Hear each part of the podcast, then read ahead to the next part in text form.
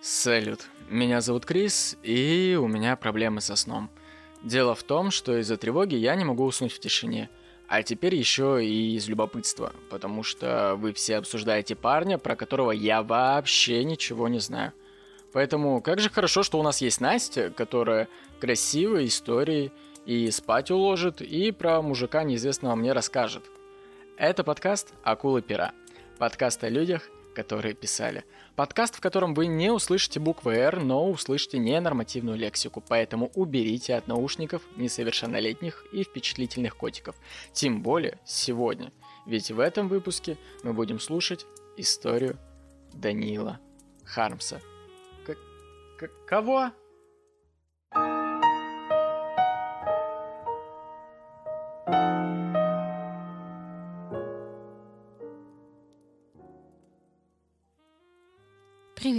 Эту историю я должна была тебе рассказать еще в июне, когда коммунальщики Питера решили закрасить портрет Хармса на стене дома номер 11 по улице Маяковского. Ну, что значит решили закрасить? Закрасили. Вот в чем там было дело. Два художника, Паша Касс и Павел Мокич, нарисовали к 74-летию со дня смерти Хармса на фасаде его портрет.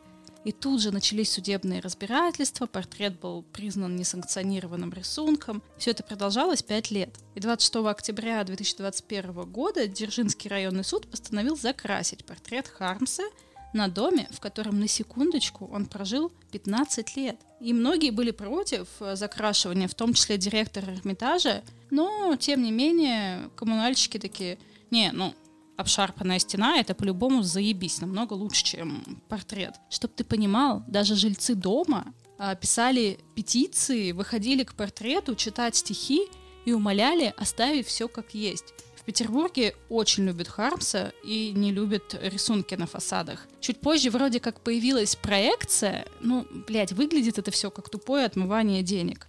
Я знаю, что Хармс прошел мимо тебя, и ты не знаком с его личностью, не знаком с его творчеством, поэтому постараюсь тебя сегодня увлечь. Даниил Хармс родился 30 декабря 1905 года в Санкт-Петербурге. Мальчик рос и воспитывался в интеллигентной и состоятельной семье. Отец поэта Иван Павлович Ювачев, и про него хоть в пору отдельную историю рассказывать. Он, значит, 18 лет, Закончил морское училище, а в 22 года увлекся народовольческими идеями. Естественно, мечтал о революции, вел активную революционную пропаганду среди офицеров и моряков, и через год его арестовали в числе других революционеров, приговорили к смертной казни, но неожиданно заменили ее 15 годами каторги. Первые четыре года Иван Павлович провел в одиночной камере Шлиссельбургской крепости, пережив религиозное откровение и превратившись из пламенного революционера глубоко верующего человека. Вот так бывает. Одно время он даже думал стать монахом, но решил, что недостоин такого служения. Известно, что во время поездки на Сахалин, где он пробовал в восьмилетней каторге, отец Даниила Хармса познакомился с Чеховым, который сделал Ювачева прототипом революционера в своем произведении «Рассказ неизвестного человека». К началу 20 века Ювачев был восстановлен в гражданских правах, получил работу ревизора в Государственном управлении сберегательных касс Санкт-Петербурга. А еще он стал автором мемуаров и мистических сочинений «Восемь лет на Сахалине», «Между миром и монастырем», «Тайны Царства Небесного». И сам Хармс позже говорил, «Мой отец сначала был революционером, потом сумасшедшим, потом богословом». В 1903 году его женой стала Надежда Ивановна Кулебакина, в то время заведующая прачечной в благотворительном убежище принцессы Ольденбургской для женщин, освободившихся из тюрьмы. Позже она стала заведовать всем этим убежищем. И по воспоминаниям Ювачева, перед рождением сына у него состоялся телефонный разговор с женой, в котором он предсказал рождение своего сына вот так. Будь осторожнее, роды уже близко. Ты разродишься 30 декабря, и родится мальчик. Назовем его Даниилом. И жена что-то такая, чё, какой Даниил, какой 30 декабря, давай Новый год отметим, ты чё? Но он такой, никаких разговоров, он будет Даниил. Я сказал, ну, абьюзер получается что. И позже у Даниила появилось еще две сестры, Елизавета и Наталья, и она умерла в детстве. Надежда Ивановна воспитывала своих детей в любви, но Иван Павлович придерживался строгих правил касательно поведения детей и очень удобно придерживаться строгих правил, когда ты все время на работе и тебя дома практически не бывает по долгу службы. Но он постоянно писал жене письма с советами и наставлениями, как она должна воспитывать детей. И воспитывался Даниил строго аскетически, в православной вере и церковном почитании. Библия постоянно присутствовала в доме и семейном чтении. И Хармс рос очень способным мальчиком, в пять лет уже бегло читал, много и быстро там заучивал стихи, целые книги, в шесть писал практически без ошибок, и лучшим подарком для него тогда была книга.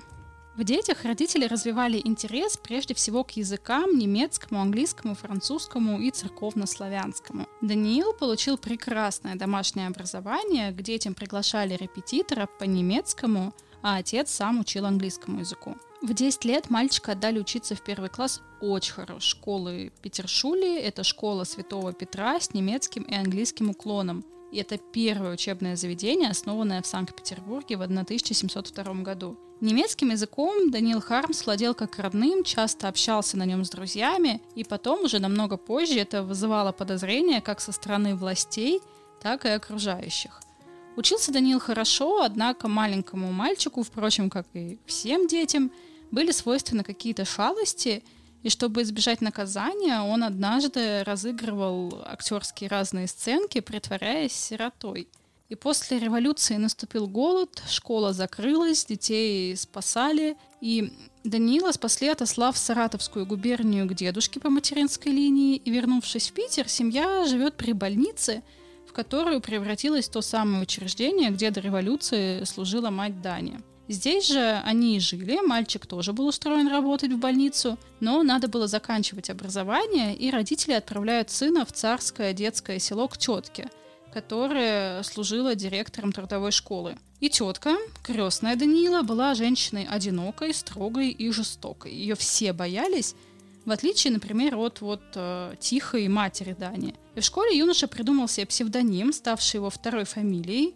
Он считал, что одно постоянное имя приносит несчастье, поэтому псевдонимов у Даниила Ивановича было до жопы которые менялись словно перчатки. Там и Хармс, и Дандан, и Даниил Шардам, и другие были. То есть он реально верил в то, что какое-то имя может принести несчастье, и постоянно все это менял. Более того, кроме имени, он придумал себе особый изысканный стиль, и он подражал в нем своему любимому персонажу литературному Шерлоку Холмсу. Он стал э, вообще носить вот этот вот весь костюм, и одноклассницы вспоминают о нем так. Был одет в коричневый в крапинку костюм, в брюках до колен, гольфах и огромных ботинках. Он казался совсем взрослым молодым человеком. Пиджак его был расстегнут и виднелся жилет из той же ткани, что и костюм. А в маленький карманчик жилета спускалась цепочка от часов, на которой, как мы узнали впоследствии, висел зуб акулы. Экстравагантный такой молодой человек был этот наш Данил Хармс. Нет, ты представь себе вообще вот это вот ходит э, с зубом акулы в кармане. После окончания школы юноша выбрал достаточно приземленную профессию и поступил в Ленинградский энергетический техникум. Однако что-то у него в этом учебном заведении не заладилось, он пробыл там недолго, и его отчислили, потому что он очень часто прогуливал, не участвовал в общественных работах, короче, вообще положил такой болт на учебу.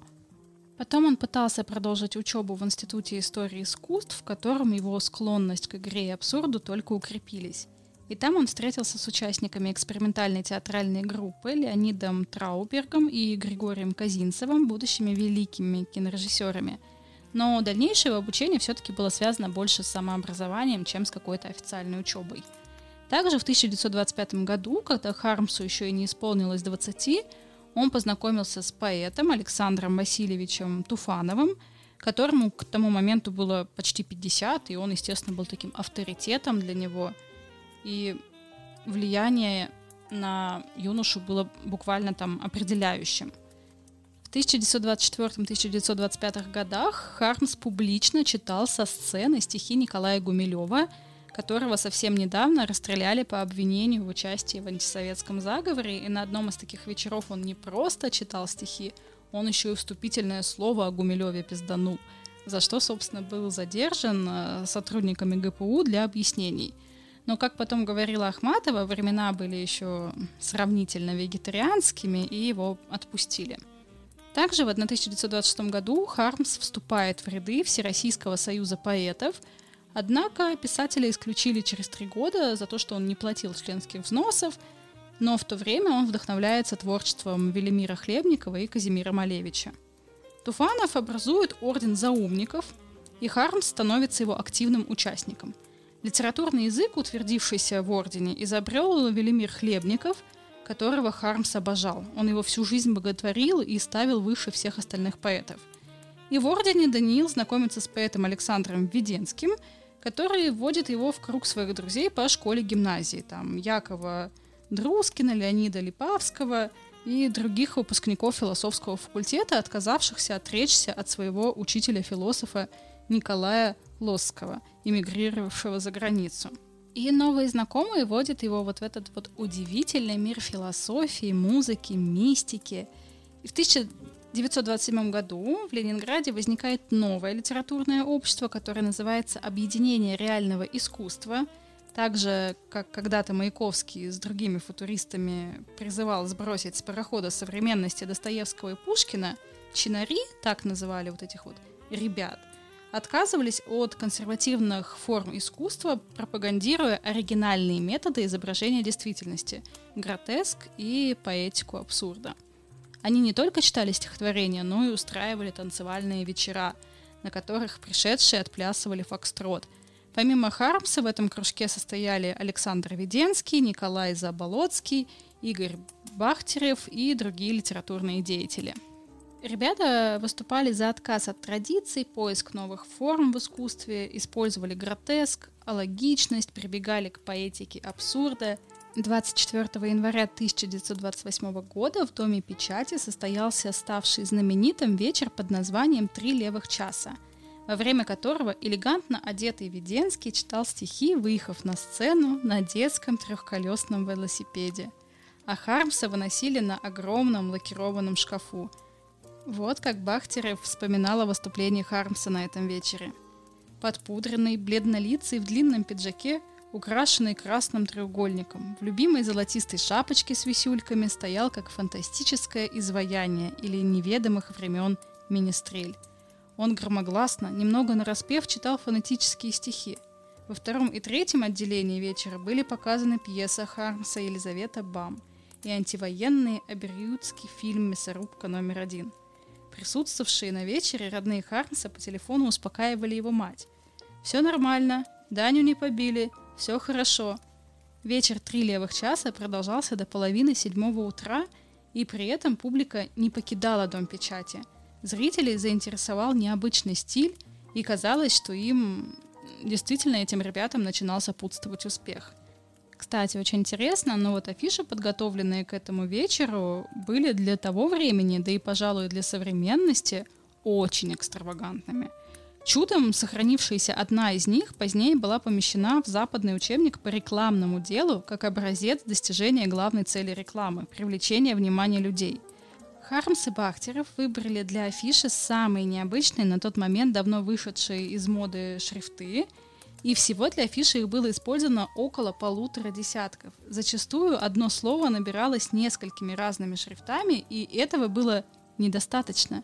Некоторые слова и буквы изображались вверх ногами или под углом 90 градусов, даже расклеивались афиши необычно. По предложению Заболоцкого наклеивались по две афиши рядом, одна нормально, а вторая вверх ногами. И, как объяснял он сам, чтобы прохожие внимание обращали и задерживались. Разумеется, прохожие, не привыкшие ни к чему подобному, останавливались и задерживались. И своей цели, собственно, эти афиши достигли, на выступлении был полный аншлаг. В конце 1927 года, благодаря Маршаку, Олейникову и Житкову, Даниил Хармс и его соратники начинают сочинять стихотворения для детей. Но дело в том, что вот батя Хармса все это на самом деле не очень сильно заходит, потому что он фанат Толстого, Лермонтова и мечтает, чтобы его сын писал так же. А сын вот ударяется в какую-то откровенную поебистику. И в ответ отцу, который не одобрял его выбор, он пишет эпиграмму. «Мои стихи тебе, папаша, напоминают просто кашель. Твой стих, не спорю, много выше, но для меня он шишел-вышел. Как-то часто начала тебе стихи читать, не находишь? А, труды Даниила Ивановича можно было увидеть э, в популярных изданиях «Ёж», «Чиж», «Сверчок». Причем, помимо стихотворений, там публиковались и рассказы, также рисовались карикатуры, головоломки, которые разгадывали как дети, так и их родители. Кстати, забавный случай — это на то, насколько там Хармс был вообще приколист. Евгений Шварц говорил, что однажды ему пришла в голову совершенно хулиганская реклама журнала или сыну еж, или в спину нож. И он ее прочел Хармсу и пожаловался на вот это вот неприятное сочетание в спину нож. И Хармс такой, не задумываясь, предложил, а вы переставьте или еж. Еж сыну или нож в спину. Ну, вот такой вот своеобразный юмор. Так вот, про детей. Я же говорю, что он как бы детский писатель, но он вообще не любил детей. Вот прям вообще не любил. А денежки нужны были. А детская литература — это достаточно такой коммерческий род деятельности. И Хармс, кроме всего, подходил к своей работе очень основательно. Он старался, он скрупулезно прорабатывал абсолютно каждое произведение, ну, в отличие, например, от э, вот этого своего приятеля Веденского, который, по мнению некоторых исследователей, такой любил хуй положить, нахалтурить и, ну, типа, как написалось, так и написалось. Хармс уже удавалось завоевать популярность среди маленьких мальчиков и девочек. Но все не так гладко шло. Со временем все вот эти литературные выходки начали привлекать внимание властей. Был арестован директор Дома печати Николай Баскаков, затем за границу сбежал художник Павел Мансуров, а в феврале 1929 года еще к тому же от туберкулеза умерла мать Хармса Надежда Ювачева – у поэта совсем вообще не осталось денег, он был вынужден сосредоточиться вот полностью на этих детских книгах, и за три года были выпущены 9 иллюстрированных книг для детей, и именно они привели к аресту. Вот так вот. Сел за детские книжки. Я не согласен с политикой советской власти в области литературы. Признаю, что, находясь в главе группы детских литераторов, я творил антисоветское дело, заявил Хармс на допросе. В марте он был приговорен к трем годам концлагеря, но летом, благодаря Отцу меры пресечения заменили высылкой в Курск. И вот он, значит, едет в Курск, но привычки у него остались те же, что в Ленинграде. Он голодал, но не соглашался выйти на улицу одетым, как все. Он предпочитал сидеть дома, и в Курске у него начались проблемы со здоровьем, нарушение сердцебиения, приступы паники, удушья, повышенная температура, мнительность, сочетание с полуголодным существованием. И все это спровоцировало настоящую болезнь, плеврит и нервное расстройство. Вот два диагноза, которые ему поставили врачи. И вскоре из-за болезни и невозможности общаться с близкими по духу людьми жить в Курске стало для Хармса вообще невыносимо, и он начал думать о том, как бы ему в Вологду переехать. Но срок его высылки закончился, и он смог спокойно вернуться в Ленинград. Из ссылки Хармс вернулся в октябре, и он вернулся совсем другим человеком. Он обнаружил, что вот это вот общество больше не выступает на публике. Он понял, что с его биографией ему не удастся издать ничего, кроме произведений для детей. От поэзии Хармс постепенно уходит в сторону прозы, и при этом его тексты становятся намного злее, а черный юмор все менее прикрытым. И в этот отчаянный период Хармс создает свои самые известные взрослые произведения, цикл рассказов «Случаи», «Старуха», «О Пушкине» и другие – ни один из них не был издан при жизни писателя, а к осени 1937 года он и вовсе оказывается на грани нищеты. Я совершенно отупел. Это страшно. Расхлябанность даже в почерке. Довольно кривляний. У меня ни к чему нет интереса, пишет Хармс. Кстати, вот о Пушкине имеет достаточно многозначительный смысл эта заметка – он там дает э, сравнительный анализ творчества Александра Сергеевича, и, собственно, это прям тебе действительно сравнительный анализ. Смотри, что пишет. Пушкин – великий поэт. Наполеон менее велик, чем Пушкин. И Бисмарк по сравнению с Пушкиным – ничто.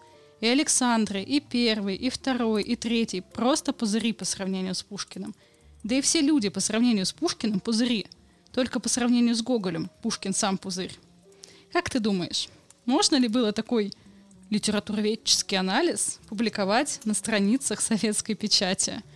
Ну, Не знаю. Ну что это мы с тобой только о советской печати, да, о Пушкине. Давай поговорим о любви. С первой своей женой Эстер Русаковой Хармс познакомился, когда ему было 19. Он только-только окончил школу. А она, она была прекрасна. Эстер была как с другой планеты. Она даже по-русски говорила плохо, потому что 13 лет из своих 17 прожила с родителями во Франции. И у нее, естественно, был жених – Михаил – но между Харпсом и ней началось что-то невероятное. Их непреодолимо тянуло друг к другу. Но Эстер вышла замуж за Мишу. А потом пришла и написала в маленьком блокнотике Хармса «Хармс, Даниэль, я люблю тебя. Эстер, 1925». И вот эта вот взаимная страсть не оставила им вообще никаких шансов. Хармс был влюблен и надеялся, что они смогут быть вместе. В 1927 году девушка развелась с мужем – и у Харпса появилась надежда.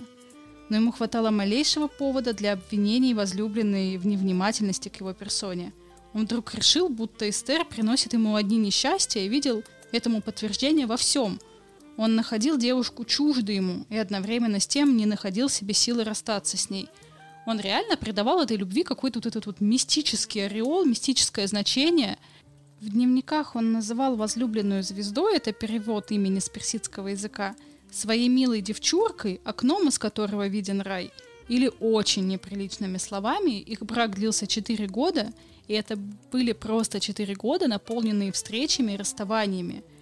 Она зовет меня, но я знаю, что это ненадолго. Эстер чужда мне, как рациональный ум. Вот так писал Хармс. В общем, это какие-то постоянные там эмоциональные качели. Законными мужем и женой они стали в 1928 году. Но этот брак не принес ему абсолютно никакого облегчения. Он ревновал супругу к бывшему мужу, он подозревал, что они все еще бывают вместе, он подозревал ее в каких-то несуществующих романах и старался сделать ей больно, намекал на свою симпатию к другим женщинам. Эстер к тому же вообще не выкупала его творчество, вот эту вот новую форму поэзии, придуманную им. И он рассказывал ей про вот эти вот все символы, а ей было скучно. И какое-то время они еще находили компромисс в отношениях, но уже в конце первого года их совместной жизни у Хармса стали появляться какие-то бесконечные любовницы. Он там к Тамаре Мейер, это гражданская жена Александра Веденского, его друга, воспылал страстью. Потом он там увлекался служанкой своей сестры Настей, Раисой Поляковской. Ей он там вообще писал, ну это было чуть попозже уже, но он ей там писал, что он Эстер любил 7 лет, теперь будет э, ее любить 7 лет. Потом там еще всякие женщины были. В общем, пошел во все тяжкие. Эстер же признавалась ему в любви, но сама подала на развод, предложив мужу остаться добрыми друзьями, потому что она начала замечать, насколько он ей тяготится в обществе, и пообещала любить его вечно, но освободить от любых обязательств. И они еще какое-то время встречались, но Хармс, в отличие от Эстер, вел довольно-таки, вот как я уже сказала, свободную жизнь, несколько романов одновременно, но постоянно всегда думал о бывшей жене. Разумеется, он же тебе не какой-то там бледун. И даже, как говорит легенда, он отдал ей новые туфли своей второй супруге, ведь кроме него о ней некому было позаботиться.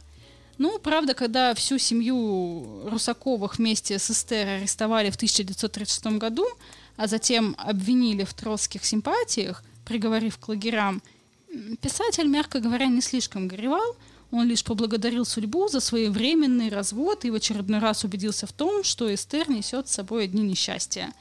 Эстер погибла в 1938 году на Колыме. И потом у Хармса началась череда сплошных романов, он безудержно влюблялся, разочаровывался, снова влюблялся – и одним из таких головокружительных романов был роман с художницей Алисой Перец, который писатель познакомился еще в 1928 году, но тогда их общение основывалось на совместной работе и легкой дружбе. Они неустанно подшучивали друг над другом, устраивали всякие розыгрыши, веселились. Хармс, кстати, вообще был таким любителем розыгрышей, он постоянно что-то выдумывал. У него было такое хобби, он приходил значит, на какой-то светский ужин вставал посреди комнаты, там светские дамы, и он брал и снимал при них штаны, все охуевали, но у него там под штанами, разумеется, были еще одни штаны. Хармс писал Алисии ссылки, но ответов на свои послания он не получал, а после возвращения все же сумел добиться от художницы ответа на свои чувства. Правда, неизвестно, шла ли в этом случае речь о любви или что там вообще было. Известен случай, когда художница вдруг сделала неправильное ударение в каком-то слове, чем очень огорчила писателя. Он тогда сказал, будто в его записной книжке раньше ставил Алисе только одни плюсики, но вот теперь поставит ей первый минус. И как оказалось, такая книжка действительно существовала, и минус напротив имени Алисы действительно был. Ну, мы в здании, конечно, не сошлись. Ну и Алисы хватало, знаете ли, поклонников – и в результате она выбрала не Хармса, а художника Павла Снопкова. И Даниил к этому времени уже, знаете ли, тоже к ней охладел, и в его дневнике появилась запись о том, что он рад замужеству Алисы, ибо чувства его остыли в тот же момент, когда он добился того, чего обычно хотят мужчины от женщины. В июле 1934 года Даниил Хармс неожиданно женился на Марине Малич. Неожиданно, потому что до этого он встречался с ее кузиной Ольгой. Но после знакомства с Мариной и увлечения Ольгой отошло на второй план. И вскоре писатель уже привел Марину в ЗАГС. Свадьбы как таковой не было, они просто пришли, расписались. И Хармс настоял на том, чтобы Марина оставила свою фамилию, потому что он знал, что его имя не будет ее как-то защищать и, скорее всего, принесет какие-то трудности. В отличие от Эстер, Малич слушалась мужа беспрекословно, обожала его творчество, поддерживала все его шутки, все его розыгрыши – Однажды ночью, я уже спала, Даня разбудил меня и сказал, что мы будем охотиться на крыс. Крыс в доме никаких не было. Но он придумал, что мы будем за ними бегать. Для этого мы должны были одеться по-особенному. Я уже не помню, что я надела и что надел Даня, но это была явно не парадная одежда, и даже не такая, в какой мы ходим обычно. Что-то такое заношенное, оборванное. И в этом виде мы должны были гоняться за крысами, которых у нас не было. Блин. Мне кажется, жить с Хармсом было крайне весело. Их семейная жизнь поначалу была прям счастливой. Он ее там ласково называл, посвящал ей стихи, а Марина с удовольствием откликалась, собственно, на все его идеи и, кажется, была готова вообще на все ради супруга. Даже в то времена, когда они жили голодая, казались ей не такими ужасными, как те периоды, когда она узнала о его неверности – Однажды на показе мод, куда они вместе отправились, Марина с удивлением обратила внимание на отношение женщин к ее мужу. Они обнимали его, сидели у него на коленях, целовали. Им совершенно было похую, что он пришел туда с женой. Кстати, интересный такой момент. Я когда спрашивала, что там, кто знает о Данииле Хармсе, все говорили, что он неприятной внешности мужчина, но вот, тем не менее, женщины его просто обожали. А бедной Марине ничего не оставалось, кроме как тихонечко сидеть и, сгорая от ревности ко всем этим женщинам, плакать в уголочке. После он и сам ей признавался в романе с ее же кузиной Ольгой, предварительно взяв с Марины обещание не подавать виду, будто ей что-то известно об этом романе. Дальше были вообще увлечения разными женщинами, и Марина знала почти обо всех. Она иногда даже приходила домой и приходилось стучать в дверь его комнаты – и ждать разрешения войти. А он не всегда разрешал, так как в это время был там с другой. И тогда он говорил Марине, чтобы она просто подождала 10-15 минут, пока он не освободится. И начиная с 1937 года у Хармса было множество параллельных романов, и они начали поговаривать о разводе, но деваться Марине особо-то было некуда, и она продолжала жить с мужем. А однажды едва не покончила с собой – она вдруг захотела поиграть в Анну Каренину, но так и не нашла в себе сил броситься под поезд. Она только несколько часов провела на вокзале, глядя на проходящие мимо поезда. 1937 год вообще был год, скажем так, не самый удачный. Один за другим умирают друзья и соратники Хармса. Не стало Малевича, Олейникова, его расстреляли. Веденский сбегает в Харьков, в то время как сам Хармс остается в Ленинграде – на фоне этих событий он написал стихотворение «Так начинается голод» и перевел работу немецкого поэта барокко Магнуса Даниэля Умайса. Пришел конец, угасла сила. Он в этот момент достаточно много работал, преодолевал удручающее безденежье, просто ужасную нужду, возникшую по причине полного отказа публиковать что-либо, сочиненное поэтом. И он писал только то, что хотел, не скрывая, что от всего прочего его просто тупо тошнит. Он курил, он любил выпить водки, он ходил постоянно с трубкой, в шляпе, в длинном пальто, вот по Ленинграду, и открыто признавал, что когда он видит человека, ему хочется ударить его по морде. Так приятно бить по морде человека. Он, естественно, острил, зная о влиянии его остроумия на окружающих. Все вокруг завидовали моему остроумию, но никаких мер не предпринимали, так как буквально дохли от смеха. Марина же оставалась с ним до того самого дня, когда его арестовали. Несмотря на все его измены, несмотря на то, что у них не было денег, она была с ним до августа 1941 года, а затем носила ему передачки в тюрьму. Кстати, в их жизни был достаточно мистический случай. В июле 1941 года всех женщин Ленинграда забирали на рытье окопов. Это были тяжелые работы, а сил у Марины было немного. Отказаться было невозможно, освобождение от труда давали только по очень веским причинам. И Марина спустя многие годы вспоминала, что муж ей сказал, что сделает так, что ее не возьмут. И несколько дней после этого он ездил на кладбище, проводил у могилы отца по несколько часов, после чего возвращался очень возбужденным, и, наконец, в один из дней он вернулся со словами «Я очень много плакал, просил у папы помощи. И я скажу тебе, только ты не должна говорить об этом никому на свете. Завтра ты пойдешь туда, где назначают ретикопы, иди спокойно. Я тебе скажу эти два слова, они идут от папы». И он произнес эти два слова. «Красный платок». Марина пошла на сборы, постоянно повторяя про себя «красный платок, красный платок, красный платок». И можно сказать, что произошло чудо, ведь ее действительно освободили от тяжелых работ, и это на секундочку, при том, что не жалели даже матерей с грудными детьми. И причиной вот этого освобождения вообще нельзя было никак объяснить. В конце мая-начале июня 1939 года Хармс написал повесть «Старуха», и многие исследователи считают, что это произведение — это главное в творчестве писателя. И после завершения повести наступил творческий кризис, Хармс почти ничего не писал несколько месяцев, а осенью 1939 года стало уже, собственно, не до этого — 1 сентября началась Вторая мировая война, и для Хармса это было сильным психологическим ударом. Он был человеком абсолютно чуждым армии, не приспособленным к военной сфере. И вот эта вот неизбежность мировой войны, в которую будут втянуты Советский Союз, стала ясна для Хармса сразу после того, как Германия напала на Польшу. А это означало, что понадобятся солдаты. Начнется мобилизация. И Хармс сразу принимает меры, он решает симулировать психическое заболевание, которое освободило бы его от призыва. В начале сентября 1939 года он э, изучает и частично конспектирует несколько серьезных медицинских книг о психических заболеваниях и выписывает основные психические заболевания и их симптомы. Затем он подает заявление Литфонд с просьбой о помощи в связи с психическим заболеванием. 22 сентября правление Ленинградского отделения Литфонда рассматривает это заявление и удовлетворяет его. Было принято решение об устройстве писателя в стационар, а также о выдаче ему в качестве пособия по нуждаемости 500 рублей. 29 сентября Хармс ложится в нервно-психиатрический диспансер Василиостровского района, и в больнице ему был поставлен спасительный диагноз шизофрения – за время пребывания отмечено бредовые идеи, избирательство, отношения и преследования, считает свои мысли открытыми и наружными, если не носит вокруг головы повязки или ленты, записали врачи в заключении при выписке. Проявлял страх перед людьми, имел навязчивые движения и повторял услышанное.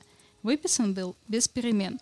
Кстати, до сих пор там типа не очень понятно, страдал ли Хармс действительно какими-то заболеваниями, э, там, ну хотя бы аутизмом, или это было от и до постановочная игра.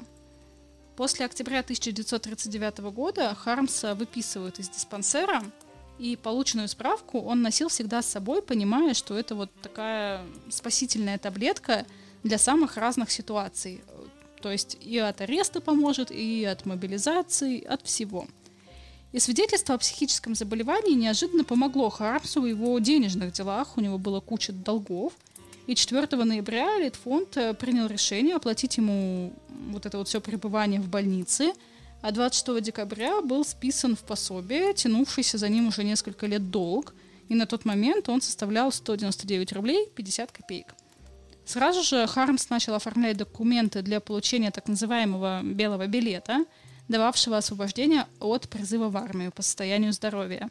Свидетельство было ему вручено 3 декабря 1939 года, всего лишь через 4 дня после начала войны с Финляндией. В 1940 году в журнале «Чиж» были опубликованы шесть его вещей. В начале мая состоялось его личное знакомство с Анной Ахматовой – Сороковой год стал для Хармса годом прозы. Эта проза уже, знаешь, так существенно отличалась от той, что была в 30-е годы. А, Хармс написал несколько рассказов «Рыцари», «Победа Мышина», «Лекция», «Помеха», «Упадание». В сентябре был написан рассказ «Власть», а во второй половине года рассказ «На кровати метался полупрозрачный юноша».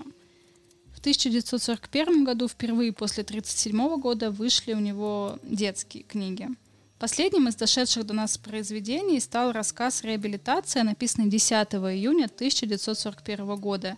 реабилитация, пожалуй, одно из самых тяжелых для восприятия произведений. И вообще тексты этого года до нас практически не дошли. Известен еще шуточный рассказ «Симфония номер два», написанный в ночь с 9 на 10 июня. Через 12 дней после написания этого рассказа началась война. В первый же день начала войны был принят указ Президиума Верховного Совета СССР о мобилизации военнообязанных, родившихся с 1905 по 1918 год включительно. И над Харпсом, родившимся в 1905-м, нависла опасность быть призванным в армию. Ему пришлось вновь проходить медицинскую комиссию. Комиссия вновь признала Хармса негодным к прохождению военной службы и выдала ему белый билет. Через некоторое время ему удалось получить вторую группу инвалидности – но настроение Хармса в эти первые дни войны было чрезвычайно мрачное. Хармс был уверен в своей обреченности, что первая же бомба попадет в наш дом, уверял он. Надо сказать, что бомба в его дом действительно попала, но, правда, Хармса там уже не было. Денег у них по-прежнему не было, и жили они очень бедно, при том, что блокадный голод еще был только впереди. Об этом Марина пишет 22 августа Наталье Борисовне Шанько, жены Шварца – Письмо было направлено в Пермь, шварцы туда эвакуировались накануне 21 августа. В эвакуацию также уехала сестра Хармса Лиза. Ее муж, видимо, был на фронте, и квартира опустела, в ней никого не осталось, кроме Хармса с женой. И из этого письма мы узнали о попытках э, Марины устроиться на работу, на завод, чтобы получить рабочую карточку, потому что до войны она периодически пыталась давать уроки французского, что почти не давало заработка. А после начала войны, ну, собственно, желающих учить французский вообще не осталось. И на следующий день, 23 августа, Хармс был арестован. Марина в своих воспоминаниях рассказывала, что за ним пришли домой в 10 или 11 часов. А соседи утверждали, что к нему, к Хармсу, пришел дворник, попросил его выйти зачем-то во двор, а там, собственно, его уже ждали и вот так вот полуодетого в тапочках и увели – Арест Хармса впоследствии оброс кучу легенд просто было настроено, как это и бывает обычно в таких случаях. Самое известное, что он был арестован, когда вышел из квартиры в магазин, просто чтобы купить табак. И поскольку в квартиру он так больше никогда и не вернулся, то так никто и ничего и не знает, что с ним вообще случилось. Еще была версия, что когда за ним пришли, он спрятался в шкаф и хотел съебаться в Нарнию, по всей видимости. Хармса арестовали, ну, тупо за то, что он допизделся, за распространение клеветы, за то, что он говорил о том, что э, Германия победит, э, дискредитировал советские войска. И все это можно было обобщить под таким общим названием антисоветская деятельность, что, собственно, и было сделано. И обвинения в антисоветской деятельности, которые ему предъявлялись, были достаточно серьезными, особенно в военное время. Никто не церемонился, стопроцентный расстрел. И от высшей меры его спасла, собственно, только справка о психическом заболевании. Была назначена еще одна экспертиза в психиатрической больнице при тюрьме номер два – и Хармс был переведен туда 2 сентября. Сама экспертиза продолжалась неделю, и комиссия пришла к заключению, что Хармс Даниил Иванович страдает душевным расстройством в форме шизофрении. Заболевание давнее, предсказание неблагоприятное. Как душевно больной, Хармс в инкриминируемом ему деянии э, является неответственным, то есть невменяемым и подлежит лечению в психиатрической больнице. И несмотря на то, что заключение было подписано еще 10 сентября, следователь затребовал его только через месяц, 22 октября.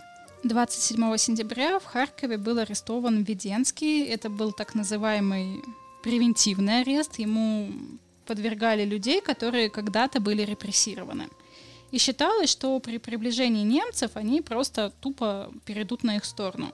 Веденского вместе с другими арестованными на поезде повезли из Харькова по направлению к Казани, но в дороге он умер. Это случилось 20 декабря 1941 года. Его тело было выгружено из поезда в Казани и направлено в морг Казанской психиатрической больницы.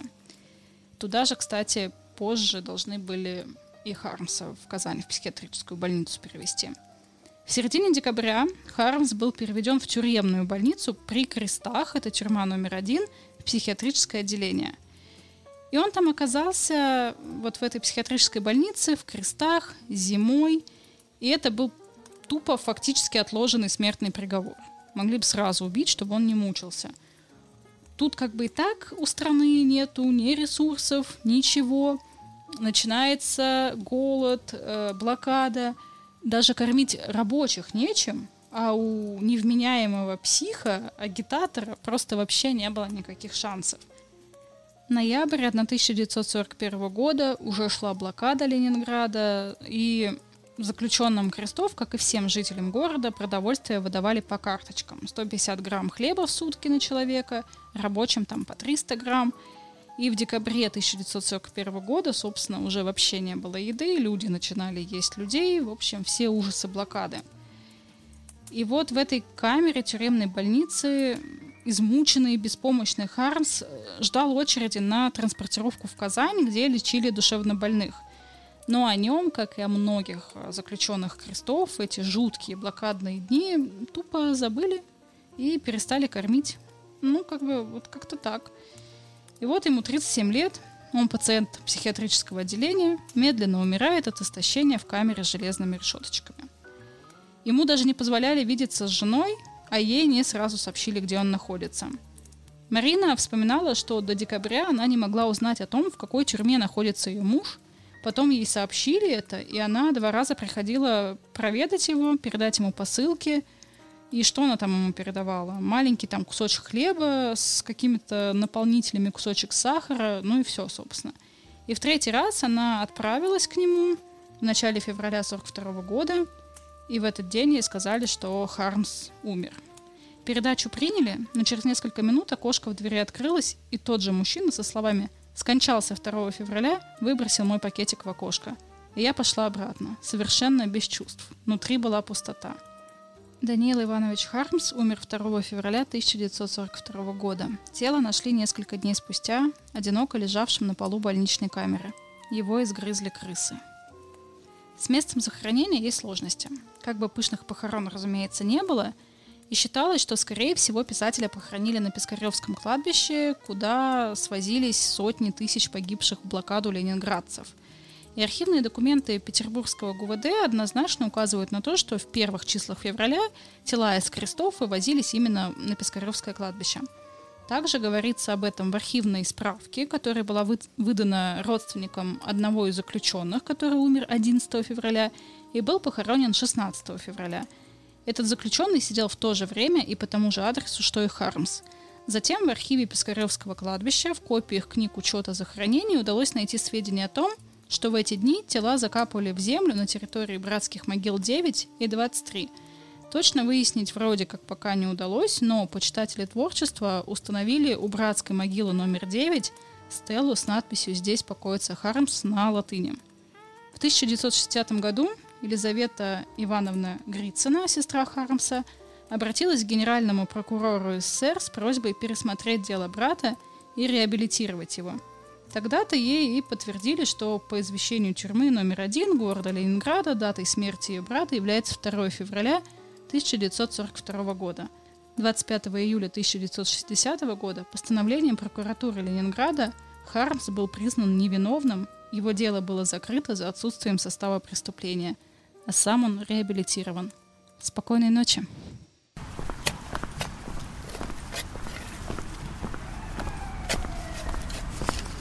Чуваки, чуваки, а, а вы слышали историю про местную сумасшедшую, которая людей калечит? Нет. Ты, ты о чем вообще? С серьезно? Да вы чё, на севере Питера только об этом и говорят. Ну-ка, рассказывай. Короче, тут девку одну из Кащенко выписали. Мол, средств у них нет сейчас держать всех умалишенных. Ну, ну и чё? Так вот, у девки той, что выписали, год назад горе случилось. За матерью она ухаживала. Вдвоем они жили. Возвращается она домой с магазина. И с порога довольно кричит «Мам, я молока свежего принесла. Давай обедать!» Мама ей не отвечает. Девка насторожилась. На кухню входит, а там мать. Висит под потолком. На платке. Глаза выклаты. Кровь с глазниц сочится.